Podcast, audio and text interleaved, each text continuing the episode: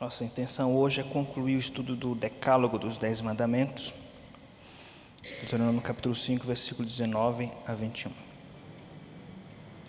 Diz assim: Não furtarás, não dirás falso testemunho contra o teu próximo, não cobiçarás a mulher do teu próximo,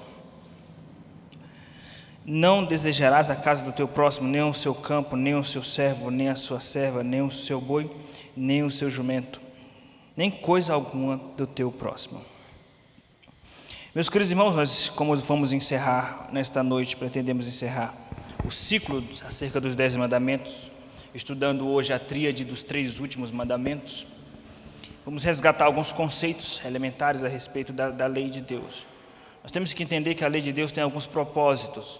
O primeiro propósito da lei de Deus, meus irmãos, é revelar o caráter santo de Deus. Se nós quisermos conhecer a respeito de Deus, de quem é Deus, do que Ele pensa, então nós olhamos para a lei. Então a lei revela o caráter de Deus. O segundo propósito da lei de Deus, o segundo propósito da lei de Deus é trazer uma sustentação social, ou trazer estabilidade social, de maneira tal que, se não fosse a lei de Deus, a, a sociedade iria sucumbir, iria se deteriorizar, iria se desestruturar, não iria subsistir. Então a lei de Deus ela serve como parâmetro para que o homem não se autodestrua, ou a sociedade não se autodestrua. Então é para manutenção do bem social. Como Paulo diz a Timóteo, que a lei é, não é para quem, para quem é justo e santo, a lei é para os transgressores, para todos aqueles que praticam males. Então a lei serve para é, essa diretriz. Em terceiro e último lugar, e o mais importante, a lei ela serve para nos encurralar, no sentido de nos levar até Cristo, porque quando nós olhamos para a lei de Deus, nós percebemos o quanto nós somos impotentes, nós percebemos o quanto nós somos incapazes de cumprir a lei, entendendo que o ideal de Deus não é seguir apenas intenções, mas o ideal de Deus é que nós cumpramos a lei à risca, como diz o Salmo 119, que Deus deseja que nós cumpramos, cumpramos todos os mandamentos à risca, todos, e, obviamente, quando nós olhamos para a lei de Deus, para todos os princípios estabelecidos nas Sagradas Escrituras, nós somos constrangidos e entendemos que nós somos incapazes de obedecer todos os mandamentos. Ainda mais quando o Novo Testamento nos revela que a vontade de Deus não é que nós cumpramos apenas os aspectos exteriores da lei, mas os aspectos internos, estou falando do coração. No sentido de que muitos se acham santos porque não rouba do próximo, mas tem inveja do próximo. Muitos se acham santo porque não mata ninguém, mas no coração deseja se livrar da pessoa. Então o Novo Testamento vem trazer maior dificuldade quando demonstra que Deus não olha apenas os aspectos externos do comportamento com respeito à lei, mas interno. E quando nós olhamos esses aspectos, nós percebemos o que realmente nós estamos condenados e perdidos encaminhando para o inferno. É aí onde Cristo entra como a solução. Porque Paulo diz em Gálatas que a lei serve de aio para nos levar até Cristo, nos conduz até Cristo. Porque a lei nos encurrala, nos deixa sem saída, nos mostra que nós merecemos o inferno. Então o Novo Testamento mostra que a solução é Cristo, nos substituindo como cumpridor da lei. Esses são os três, três principais propósitos da lei. Primeiro, revelar o caráter de Deus. O segundo propósito da lei de Deus é manter uma estrutura social saudável. E o terceiro e último propósito da lei é nos levar até Cristo. A lei ela tem resumos, porque Deus entende didatica, didaticamente que nossa capacidade de memória e de assimilar as coisas espirituais é limitada. Por isso que Jesus disse para os discípulos: Muita coisa, muitas coisas ainda tinha a vos dizer, mas não podeis suportar. Então Deus nos revela a sua lei de maneira progressiva. E nessa progressão da lei, ele revelou por etapas, e revelando por etapas, ele ainda trouxe alguns aspectos que ele resume toda a lei. Então, podemos dizer que existem três principais resumos, aliás, é, três principais resumos da lei. O primeiro deles são, é os Dez Mandamentos. Os Dez Mandamentos são os Dez Mandamentos, né? É um resumo de toda a lei. O outro é amar Deus sobre todas as coisas e o próximo como a si mesmo. E aí eu considero mais um resumo da lei, que é o primeiro mandamento. Não terás outros deuses diante de mim. Resume toda a lei resume toda a lei. Porque a partir do momento que Deus é único, Deus é único, então você, se você adora a Deus como único Deus, adorar a Deus não estou falando apenas de culto, adoração prática e fiel, que ninguém consegue, devemos nos lembrar, mas se alguém conseguisse adorar a Deus acima de todos os deuses, então ele estaria cumprindo toda a lei. Então, meus queridos irmãos, os Dez Mandamentos é um tipo, uma espécie de resumo de toda a lei de Deus. E como nós somos seres relacionais, e uma, uma, característica essencial de uma personalidade é que ela é relacional, ela se relaciona com outro semelhante. Nós nos relacionamos com Deus e com o próximo, entendendo que Deus nos criou para nos relacionarmos com Ele e nos relacionarmos com o próximo. Por isso que Deus falou acerca de Adão: não é bom que o homem esteja sozinho, porque Deus nos criou para nos relacionarmos uns com os outros. Então, a lei tem como foco ah, estabelecer os princípios que regem o relacionamento nosso com Ele e também os princípios que devem reger nosso relacionamento com o nosso próximo. Os dez mandamentos é um resumo disso. O primeiro ao quarto mandamento é um resumo da, da relação nossa com Deus, da, os parâmetros relacionados né, da nossa adoração a Deus. Então, o primeiro mandamento fala da adoração a Deus, não terás outros deuses diante de mim. O segundo mandamento fala do zelo que nós devemos ter para com a imagem de Deus, não farás imagens de esculturas. A percepção fiel e correta que nós devemos ter a respeito da natureza de Deus, né? Ah, o terceiro mandamento fala do zelo, do zelo à santidade de Deus, né? não, não falarás o nome do Senhor teu Deus em vão. E o quarto mandamento fala sobre a nossa dedicação temporal a Deus, e especialmente fala do nosso descanso em Cristo Jesus, que é a guarda do sábado. Do primeiro ao quarto mandamento trata então dessa relação, Deus e o homem. Do sexto mandamento em diante fala da nossa relação com o nosso próximo, nossa relação com pai e mãe, nossa relação com o nosso cônjuge, com o nosso vizinho, nossa relação né, com, com os familiares, com a sociedade. Então, durante os estudos dos Dez Mandamentos, nós percebemos então que, por exemplo, o mandamento que fala pai, honra o teu pai e tua mãe, está falando das relações familiares. Também estudamos os mandamentos relacionados ao matrimônio, não adulterarás. O, o, mandamento relacionado à integridade humana, não cometerás homicídio, né, não matarás, está falando da preservação da dignidade humana. E os três mandamentos últimos, né, não roubarás, uh, não dirás falso testemunho, não cobiçarás, são pecados aí que nós iremos estudar com a seguinte temática: pecados que minam as estruturas sociais, pecados que minam estruturas sociais, né? que é a questão do, do furto ou do roubo, né? da mentira e da inveja.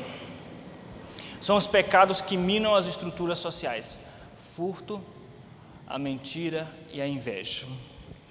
Muito bem, meus queridos irmãos, então, tendo feito um breve resumo do que nós estudamos até aqui acerca dos Dez Mandamentos, eu sei que foi uma enxurrada de informações, né? mas tinha que ser assim, não poderíamos nos dar o luxo de especificar detalhadamente cada um dos aspectos abordados até aqui, porque o tempo não nos permite. Então, foi um resumo, um breve resumo. Vamos então, vamos então estudar os três últimos mandamentos categorizando-os nessa estrutura de pecados que minam estruturas sociais, porque o roubo ou furto mina estruturas sociais. Também a mentira é um tipo de pecado que mina qualquer tipo de estrutura social. E a inveja, a cobiça, também é um pecado que traz prejuízos contundentes para qualquer tipo de estrutura social. Vamos lá então estudar o primeiro deles, é óbvio que é um estudo breve, não é? Panorâmico e breve, mas essencial. Quando eu digo essencial, que pela graça de Deus nós tentaremos tentaremos expô-los sem deixar para trás aquilo que é essencial e importante do conteúdo teológico de cada um dos mandamentos. Sigamos então. O primeiro pecado que mina qualquer tipo de estrutura social é o roubo, que é descrito como furto, versículo de número 19. Não furtarás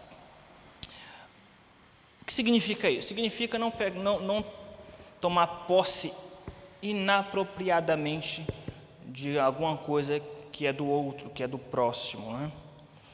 Então, a, a Bíblia não traz definições técnicas, delimitações técnicas a respeito desse pecado enquanto criminalidade, enquanto crime. Então, o significado é basicamente não tomar aquilo que não é seu. É isso que significa. Mas esse, esse pecado ele tem desdobramentos sociais, especialmente na, na, na cultura ocidental. E quando estou falando, estou falando de cultura ocidental, estou falando da cultura onde nós estamos inseridos. É a cultura ocidental, que tem a sua legislação, seus aspectos, filosofias e princípios relacionados ao direito, são fundados e fundamentados a partir do direito romano, principalmente. Ele, ele, traz, ele traz uma diferença sutil entre roubo e furto. Né? Entre roubo e furto.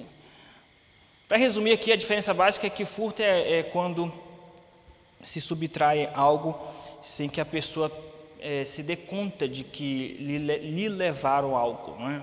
algo que, lhe é, que é seu. Né? O roubo é, é, quando há uma abordagem direta à pessoa. Né? E cada um desses pecados tem, tem as suas especificações né, enquanto crime. Né?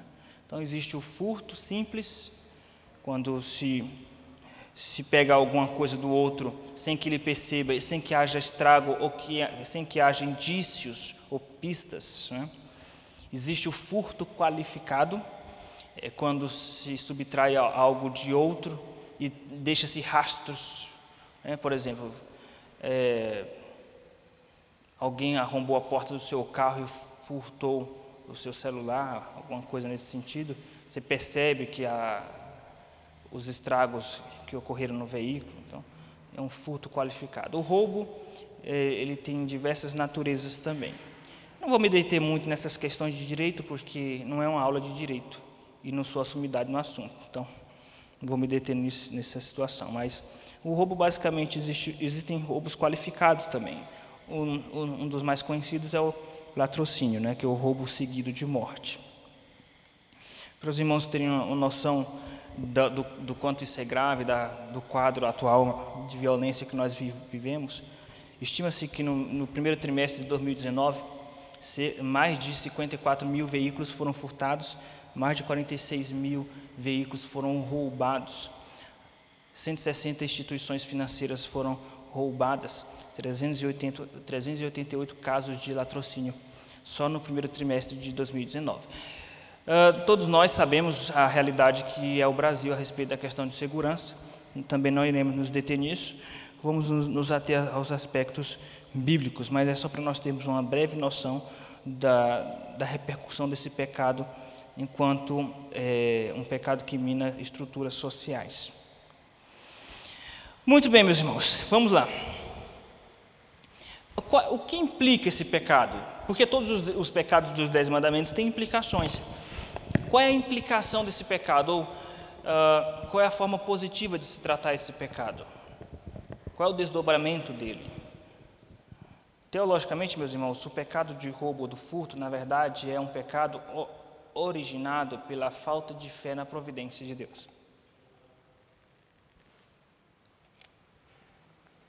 Pessoas que cometem esse tipo de pecado são pessoas que, em momentos de dificuldades, deixam de confiar na providência de Deus, então subtrai aquilo que não é seu, né? rouba aquilo que não é seu, furta aquilo que não é seu, por falta de confiança em Deus. Havia muitos casos em Israel sobre casos de roubo, de furto, especialmente nos momentos de crise, de invasão de povos estrangeiros ou de fome, de escassez, havia muitos casos de roubo, por isso que Deus já estava preparando o povo a respeito dessas ocasiões, situações, trazendo esse princípio, esse mandamento a respeito do, do roubo.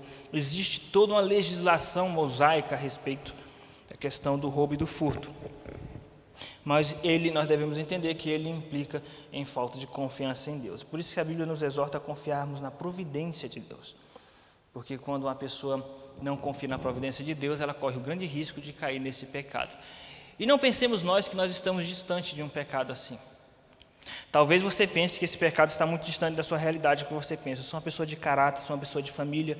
Meu pai e minha mãe me educaram é, com princípios, então eu tenho qualquer defeito, menos este, pecado de roubo. Eu não sou ladrão, graças a Deus por isso. Né? Mas nós, nós nunca podemos dizer com prepotência e arrogância, eu jamais faria isso. Nós temos que dizer com humildade que Deus não permita que isso aconteça comigo porque aquele ditado, ele tem algo de verdade nele, a ocasião, não é? A ocasião. Então, hoje nós estamos numa situação que nos dá o conforto de dizer: "Ah, eu não faria isso". Eu não faria isso. Então, você olha, por exemplo, situação de uma situação como na Venezuela, de fome, de escassez. Aí você vê pessoas, ou talvez um pai ou uma mãe, furtando aquilo que não é seu para poder dar comida para o seu filho. Nós olhamos com olhar de julgamento.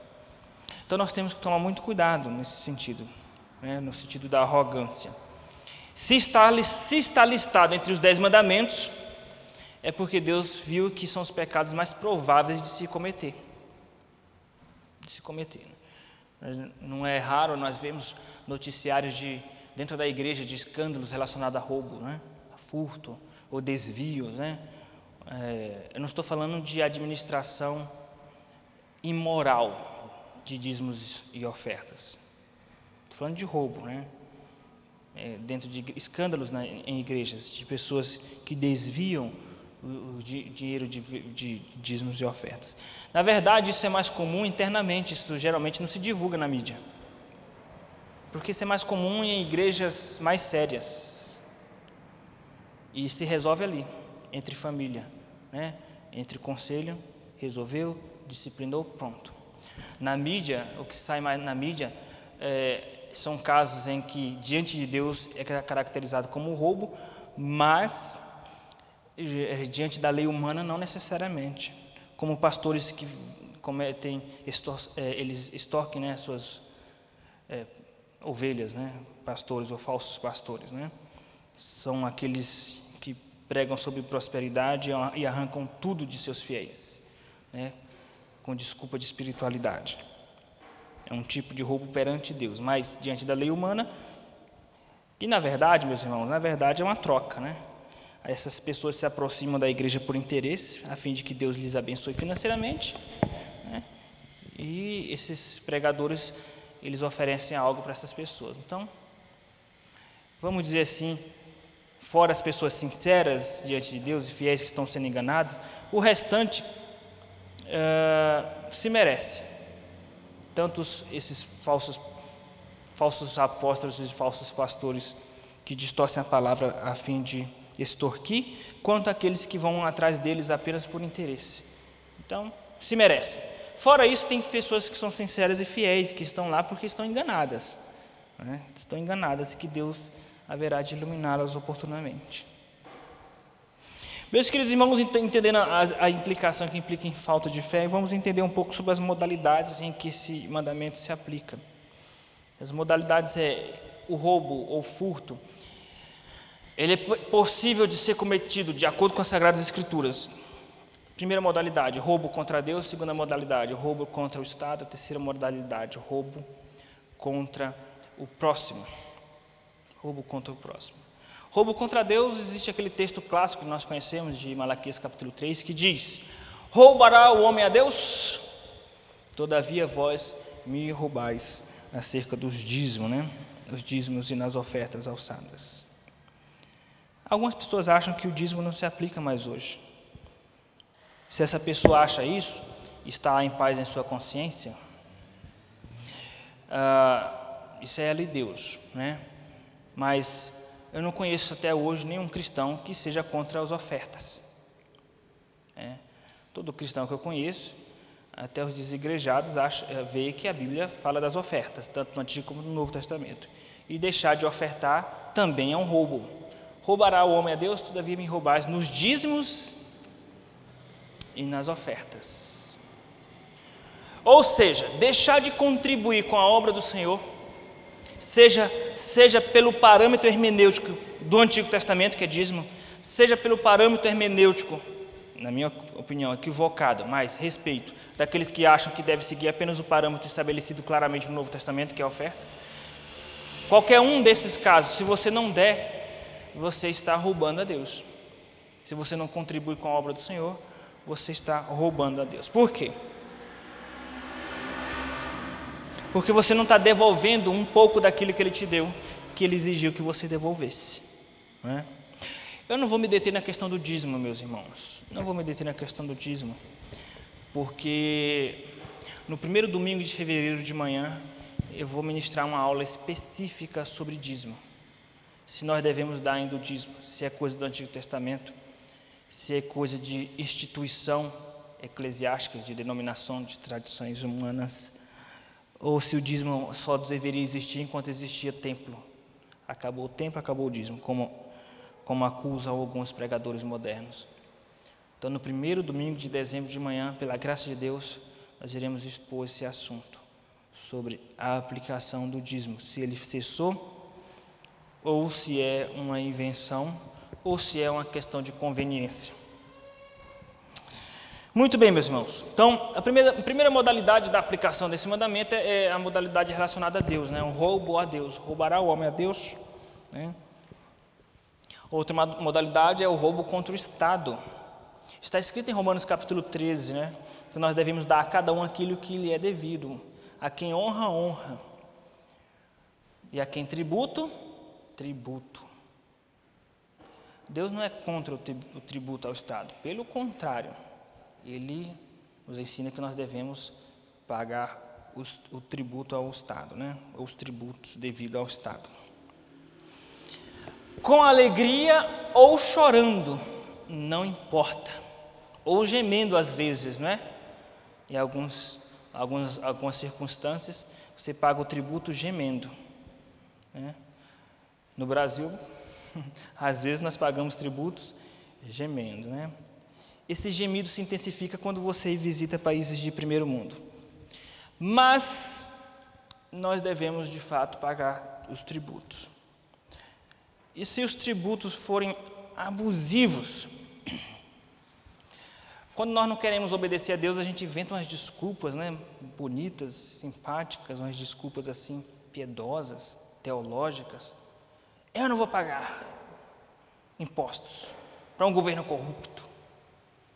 Existem vários desvios, corrupção. Eu não vou pagar meus tributos a esse governo, ou um governo que é abusivo. Meus irmãos, nós devemos entender que uma coisa é uma coisa, outra coisa é outra coisa. Nosso dever perante o Estado é uma coisa, nosso direito, nosso direito de protestar é outra coisa. Então nós temos o direito de protestar. Ok? Existem várias, diversas formas de protestar. Também não vou falar sobre isso aqui porque meu, o tema de hoje não é política. Mas nós temos direito de protestar. E a forma mais eficaz de protestar é nas eleições. Ok? Mas até que se mude a regra, até que se mude a situação, você tem que pagar tributo.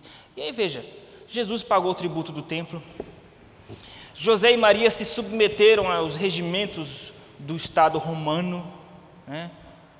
E o Antigo Testamento fala a respeito do povo de Israel se submetendo ao, regimento é, das estruturas monárquicas e dos tributos. Então, nós devemos de fato pagar tributos. E quando nós não estamos pagando tributos, nós estamos roubando do Estado. Roubando do Estado. E às vezes a gente pensa que isso é algo muito distante, mas não é algo distante, meus irmãos. Não é algo muito distante. Tá?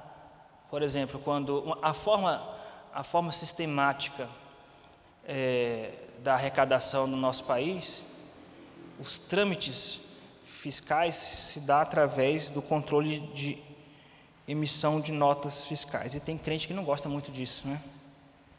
De emissão de notas fiscais. Tem crente que é empresário, que tem empresa, não gosta de emitir nota fiscal. Tá? E tem crente que gosta de comprar, é, ou de, de, forjar as leis, de burlar as leis do seu país, né, com pirataria, por exemplo. E justifica, por exemplo, da seguinte forma: é claro que hoje diminuiu isso por causa da acessibilidade através da internet, mas até um tempo desse, pastor, como que eu vou pagar 30 reais num DVD, pastor, é muito caro, por isso que eu compro DVD pirata. A pergunta é: você vai morrer de fome? Você vai morrer se você não comprar o DVD pirata original? Você não vai morrer. Então, é uma geração de crente que peca, peca por pouco, comete infidelidade a Deus por bobagem. Você imagina num período de perseguição, tiver que negar Jesus? Nega Jesus em coisas pequenas, desnecessárias. Então, ah, contra Deus, contra o Estado, outra modalidade é contra o próximo, né? Meus irmãos, em Efésios capítulo 4, versículo 28, está escrito o seguinte: Aquele que furtava, não furte mais, porque existe essa possibilidade do crente ser tentado a furtar. E qual é a solução? Ele diz: aquele que furtava, não furte mais. Antes, trabalhe. Trabalhe com as suas próprias mãos. Não só para ter o seu sustento, mas para ter com que ajudar o necessitado, diz Paulo em, em, em Efésios capítulo 4, versículo 28. Isso parece soar, soar, um pouco diferente da teologia da prosperidade, onde a ênfase é apenas enriquecer o crente, enriquecer o crente. Você não vê esses pregadores dizendo, não, você tem que enriquecer para você ajudar os necessitados. É só enriquecer, enriquecer. Então você tem que trabalhar, porque o trabalho é a melhor forma de combater uh, o crime do furto e do roubo. Né? Isso que esses estudiosos, sociólogos estão chegando à conclusão. Estou chegando à conclusão agora. Como combater a criminalidade? Com trabalho, com emprego. Uau! Descoberta fantástica, né? Eu estou falando aqui com um sociólogo, pós-graduado em sociologia, filosofia, pela universidade e tal. Qual é a sua opinião a respeito da questão da criminalidade? Como nós podemos diminuir a respeito da criminalidade? Olha, com aumentando a oferta de emprego. O cara estudou, fez pós-graduação para chegar a essa conclusão e Paulo disse isso há dois mil anos atrás. Aquele que furtava, não furte mais. Antes, trabalhe. O trabalho. Então, é claro que a grande problemática é discutir a questão do trabalho e do emprego, né? Como, como trazer mais oportunidade de emprego. Então, ah, contra Deus é a modalidade, contra o Estado, contra o próximo, não é? Contra o próximo, esse pecado se dá através do roubo mesmo, de subtração de objetos ou de, ou de propriedades que é do outro, né, é a maneira mais grave, mais aguda de cometer esse tipo de pecado, de furtar e de roubar aquilo que é do outro. Né. Uma outra maneira, como nós às vezes podemos cometer esse pecado sem perceber, é quando nós tomamos emprestado alguma coisa e não devolvemos. É uma maneira de roubar, porque não é seu e ficou com você, e você não devolveu. Você tomou emprestado e não devolveu. Por isso que eu não empresto CD, DVD nem livro, porque não volta mais. Não empresto. É. Eu prefiro comprar e dar para a pessoa, mas emprestar não empresto. Pastor, você me empresta o livro tal? Qual é o livro? Ah, o livro tal. Meu irmão, eu vou te presentear. Gente, isso é hipotético, tá? Não venha me pedir livro emprestado por causa disso, tá? Já pensou se a moda pega e eu vou sair comprando livro para todo mundo? Isso é casos emergentes, assim, de urgentes ou de que a pessoa não tem condição de comprar, tá, gente? Porque eu primeiro vou avaliar seu perfil econômico e saber se você tem condição de comprar. Muito bem, vamos lá. Uh, e uma outra forma de cometer esse pecado, veja bem, meus irmãos, isso é importante. Uma outra maneira de se cometer esse pecado é não honrando seus compromissos financeiros com instituições financeiras ou com empresas que você tem algum tipo de compromisso ou contrato. Mas, pastor, isso é roubo? Claro que é. Você prometeu para a empresa tal, para a sua empresa de telefonia, que no dia 20 você vai pagar.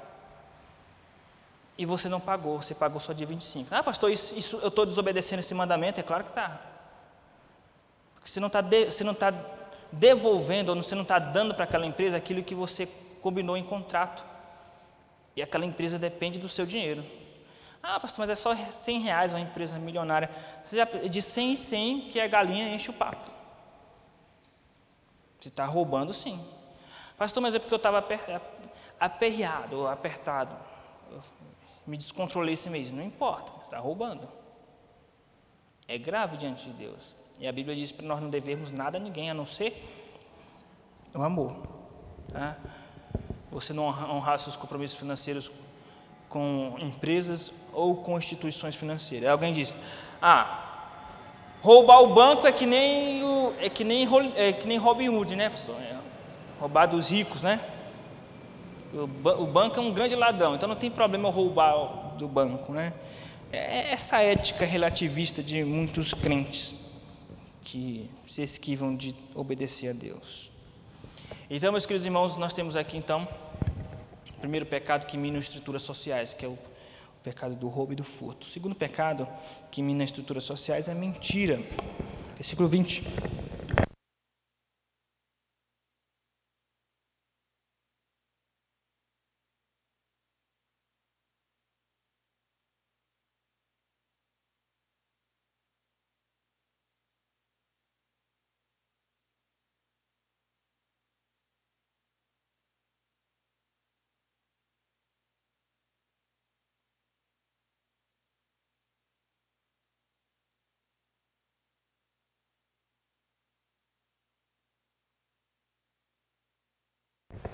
Pecado da mentira. Não dirás falso testemunho contra o teu próximo, ou dizer algo que não seja verdade contra o teu próximo. A aplicação imediata, mais imediata desse versículo, desse mandamento, é a aplicação judicial. Quando você estiver perante o juiz, perante a justiça, não levante um falso contra o seu próximo. No entanto, a ampliação dos, das aplicações desse princípio é para as diversas áreas e circunstâncias da vida, não é só para fins judiciais. E nesse sentido, a aplicação tem um desdobramento e um enunciado como mentir ou praticar mentira ou um falso contra a pessoa, contra o outro, contra o próximo, né? No sentido de que vai prejudicar o seu próximo vai prejudicar o seu próximo. Eu defendo, meus irmãos, eu defendo o posicionamento de que toda mentira é pecado, ponto final. Mentira é mentira e toda mentira é pecado. Eu defendo, todavia, que a mentira ela tem graus de gravidade. Tem graus de gravidade. E eu entendo que a maior gravidade da mentira é quando a mentira ela se, ela, ela, ela frontalmente ofende ou machuca o outro. Essa é a mentira mais grave. É a mentira que tem como propósito atingir o outro, a imagem do outro, a índole do outro, a integridade psíquica, moral, ética do outro, a integridade física do outro. Quando a mentira tem esse tipo de aplicação. Mesmo assim, qualquer tipo de mentira é pecado. Mas existem mentiras que são graves, mas não têm a mesma gravidade da mentira que atinge diretamente o seu próximo. Diretamente o seu próximo. Por exemplo, entra um assaltante em sua casa. Você percebe que, ele, que os assaltantes estão invadindo a sua casa. Você esconde as crianças dentro do guarda-roupa. O assaltante, tendo pressa de ir embora, por causa da possibilidade de chegada da polícia ou acionamento dos vizinhos, ele te questiona naquele momento de pressão. Tem mais alguém aqui? E você é crente, fiel a Deus, odeia mentira. O que você faz? O que eu devo fazer, pastor? Não, eu que estou fazendo a pergunta. O que você faz? Agora eu estou na posição de inquiridor a, a, posição mais confortável. O que você faria? Vou perguntar para a extrema esquerda. O que vocês fariam? Vocês falariam onde estão as crianças? Isso é pecado? Vocês pecariam mesmo assim?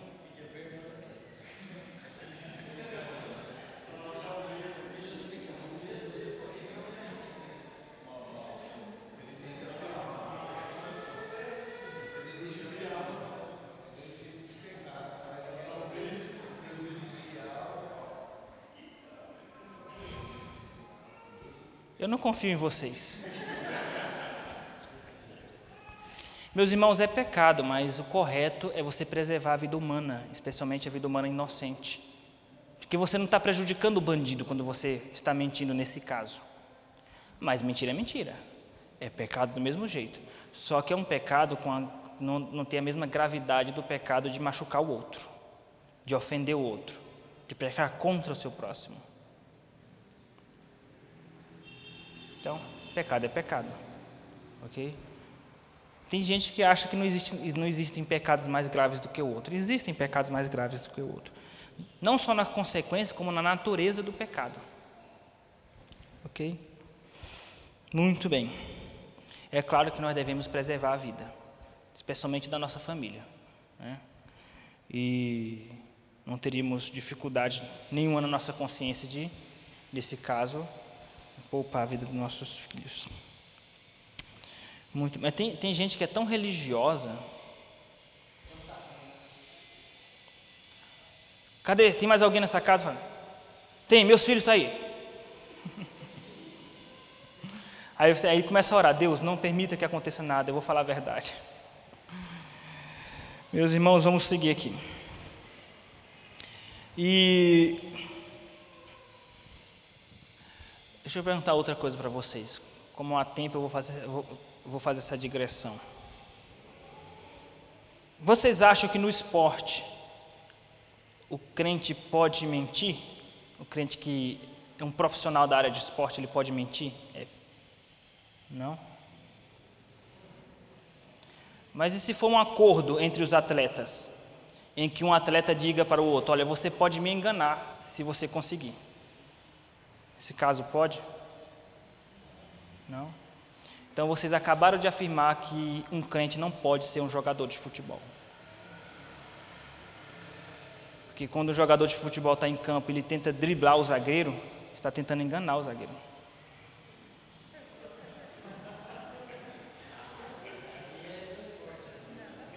Não, mas vocês acabaram de dizer que não pode. Você resolva aí. Vamos seguir aqui, meus irmãos. Eu falei que ia ser uma pequena digressão. Voltemos ao Evangelho. As razões, vamos lá, meus irmãos, as razões da gravidade desse pecado, da mentira. Primeiro, porque Deus odeia a mentira, não é? Está escrito em 1 João capítulo 5, versículo 20, que Ele é o verdadeiro, né? Está falando de Jesus Cristo e Ele é a verdade, João 14. 6. Não é? Está escrito em 1 João capítulo número 1 e capítulo 2 que ele é luz, nele não há treva alguma. Então Deus odeia a mentira. A segunda razão é porque o diabo é o pai da mentira. Né? E qual é a necessidade de inserir esse mandamento entre os 10? Vamos chamar aqui de top 10. Tudo que é top 10 é os principais, né? Os top 10. Por que, que esse mandamento, esse pecado da mentira está entre os top 10? porque é muito comum de se cometer. Eu, na minha inocência, ingenuidade de novo convertido, e porque por princípios familiares a mentira é algo muito condenável para a minha família, e a gente traz heranças familiares para o nosso contexto religioso, eu pensava comigo que mentira era um pecado cometido só por ímpios. Obviamente, eu me escandalizei quando eu percebi que dentro da igreja tem mentira, e muito, muito frequente. Do menor para o maior. Existe mentira dentro da igreja. Existem crentes que mentem sem necessariamente estar sob pressão. Né? Chega atrasado. Ah, mas por que você chegou atrasado? Aconteceu alguma coisa? Não, foi o trânsito. Não foi o trânsito. Ele mente Sim, com uma tranquilidade. É, exatamente. Mente nunca é preciso, né? Mas mente sem pressão nenhuma. Porque quando você mente sob pressão, você ainda consegue justificar, não é? Não, mas naquele dia eu estava sob pressão, meu patrão, se eu falasse a verdade, ele ia me demitir, eu tenho um filho para sustentar, eu terminei mentindo. Mas tem crente que mente assim, com muita tranquilidade. Muito, por bobagem, tem crente que mente por bobagem. E tem crente que mente por questões mais sérias e mente também sob pressão.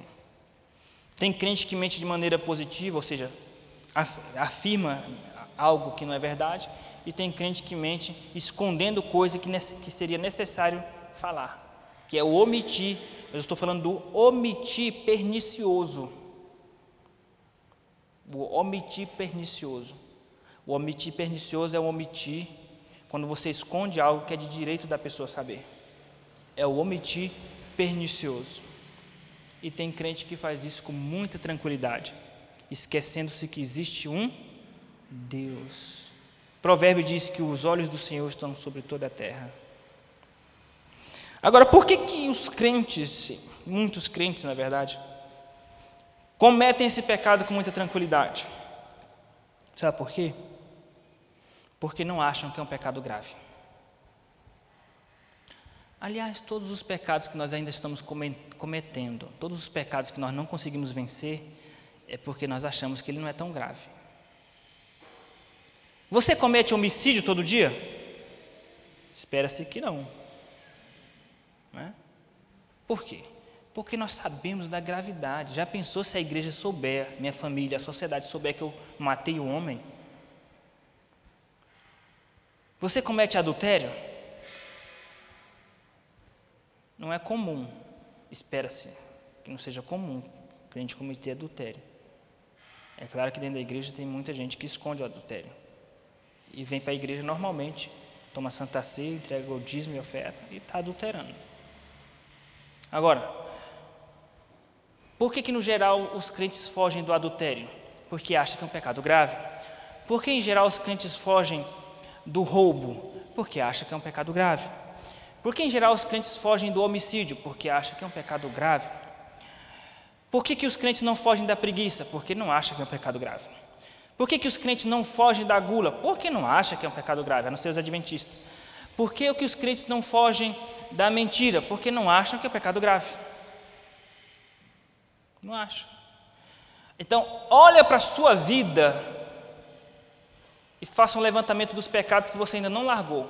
Você não largou porque você acha que Deus é mais tolerante com esses pecados. Simples assim. Está escrito em Isaías, meus irmãos. Está escrito em Isaías que o povo estava cometendo aqueles pecados por causa da impunidade de Deus, porque Deus não estava castigando. Então, a sensação de impunidade de Deus nos leva a continuar cometendo o pecado. Se você é preguiçoso, você não, não parou de ser preguiçoso porque você acha que Deus é impune quanto a esse pecado, Ele não te castiga. Então, deixa a vida me levar, vida leva eu nessa, nesse pecado. E assim vai. E assim vai. Então, é muito comum mentira dentro da igreja. Muito comum. Muito mais comum do que nós imaginamos. A mentira dentro do seio da igreja. Ok? Nós que somos da liderança, estamos no pico do monte, tendo uma visão mais panorâmica da dinâmica interna da igreja e conseguimos perceber. Aqui tem mentira, aqui não tem mentira, aqui tem fumaça. Não estou vendo fogo, mas estou vendo fumaça. Obviamente, meus irmãos, nós temos que entender, tirando os aspectos místicos que tem por aí, nós temos que entender que quem é liderança, quem é oficial, quem Deus chamou para liderar a igreja, Deus dá uma percepção diferenciada. Eu acredito nisso. Eu acredito nisso. Ok? Meus queridos irmãos, sigamos. Um outra, agora um, um desdobramento comum do falso testemunho é a fofoca. E de acordo com Provérbios, a fofoca está elencada entre os, um dos pecados que Deus mais abomina. É. Sete coisas Deus odeia. É. Seis, né? Mas se eu não me engano, tem uma parte que fala de sete e depois ele fala da oitava. É. Eu não me lembro qual é o texto. Minha memória está falhando. Mas a, aquele abomina é aquele que dissemina contenda entre os irmãos.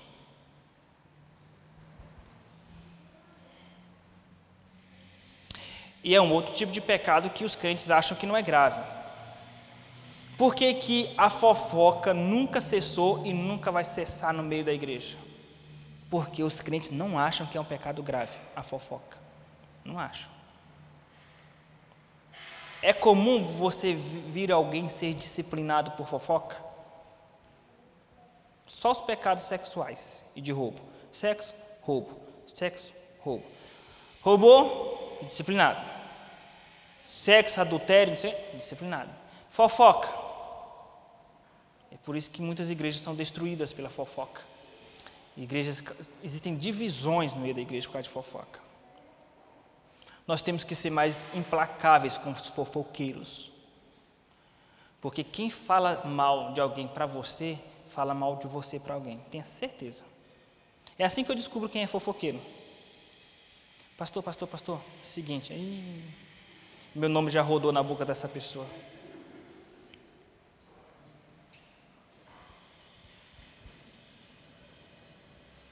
Porque quando você fala mal de alguém, você não está revelando o caráter dessa pessoa.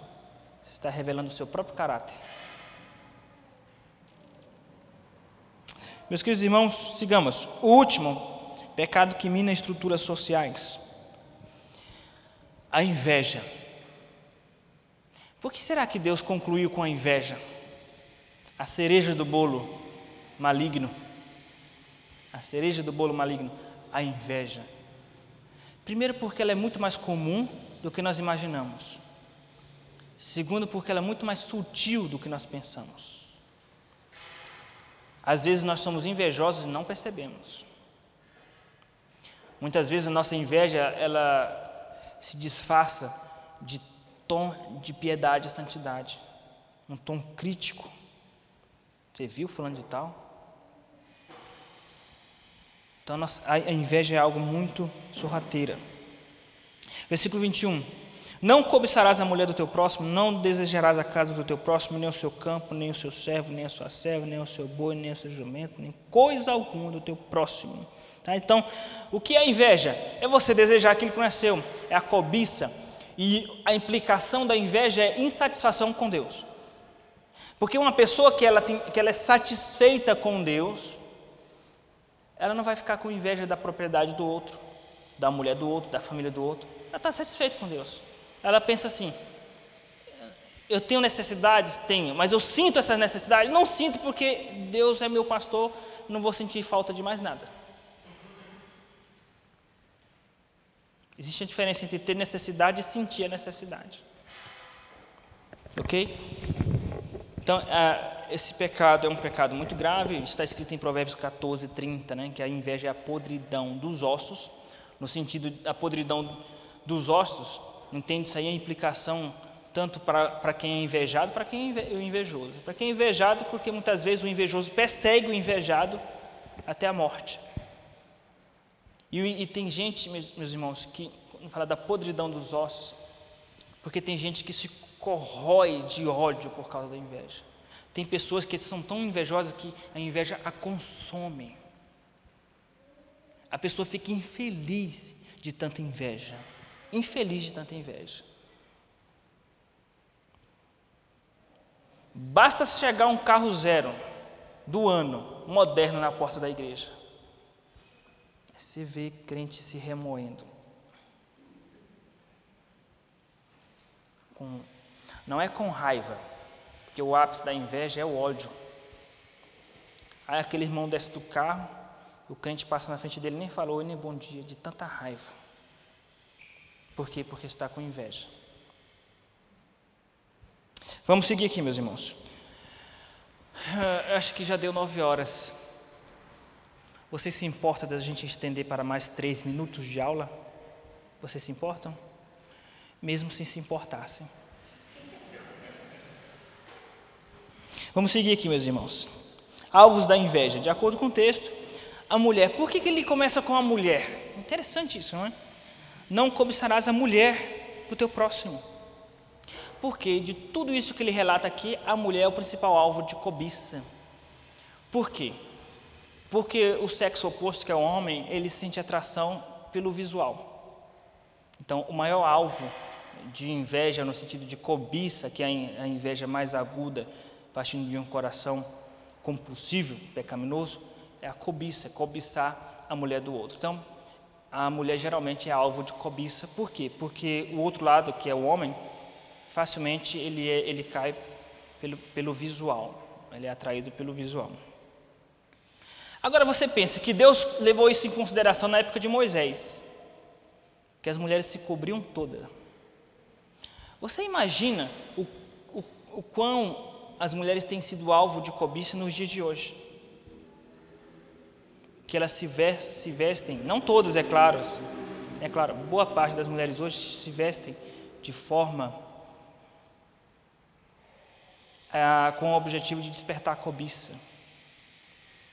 É tanto que as miseráveis estou falando dessas que, que não têm caráter, elas se olham completamente no espelho antes de sair. Olham para suas partes, verifica se está despertando, se ela é um alvo de desejo e saem. Então elas se, preparam, elas se vestem com esse objetivo de chamar atenção na rua. E mulheres crentes? Não. E mulheres que se dizem crente? Aí é outro assunto. Porque a mulher que teme ao Senhor, ela é prudente, ela é discreta. A mulher que teme ao Senhor. Mas tem mulheres dentro da igreja que não se importam de fazer os homens casados, solteiros da igreja cobiçarem. E ainda desfilam no meio da igreja. Então, isso é muito comum. Então, ah, agora, obviamente, isso traz implicações para o meio familiar. Né? Então, alvos da inveja. A mulher né, é comum, ah, que atinge o visual do homem. Por extensão, o casamento. Né?